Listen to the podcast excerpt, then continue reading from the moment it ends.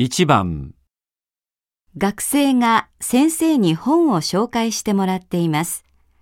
レポートの書き方という本がいいのはどうしてですか？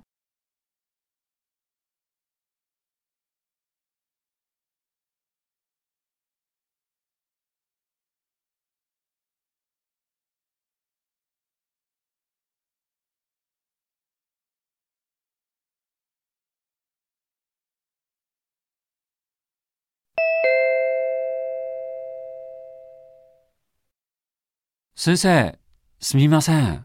はい、何ですか？あの、日本語のレポートの書き方がよくわからないんですが、何かいい参考書ありませんか？そうですね。このレポートの書き方って本か、小論文入門ってのがいいんじゃないかな。レポートの書き方は理系学生向けですね。私の専攻は教育学なんで。ああ、それね。